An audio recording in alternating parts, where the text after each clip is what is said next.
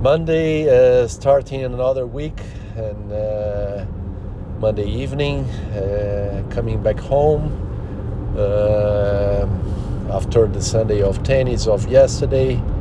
Uh, at the end of the day, yesterday, I had my body sore from the two hours of tennis, but as usual, good recovery today, even with the low activity and low conditioning good recovery, so feeling my body good, and uh, that's it. Uh, so starting already the routine of the weekdays uh, with uh, my work agenda and exercises now coming in the weekend.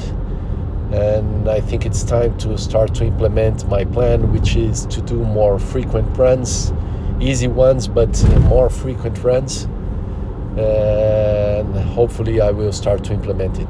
It's time to do it.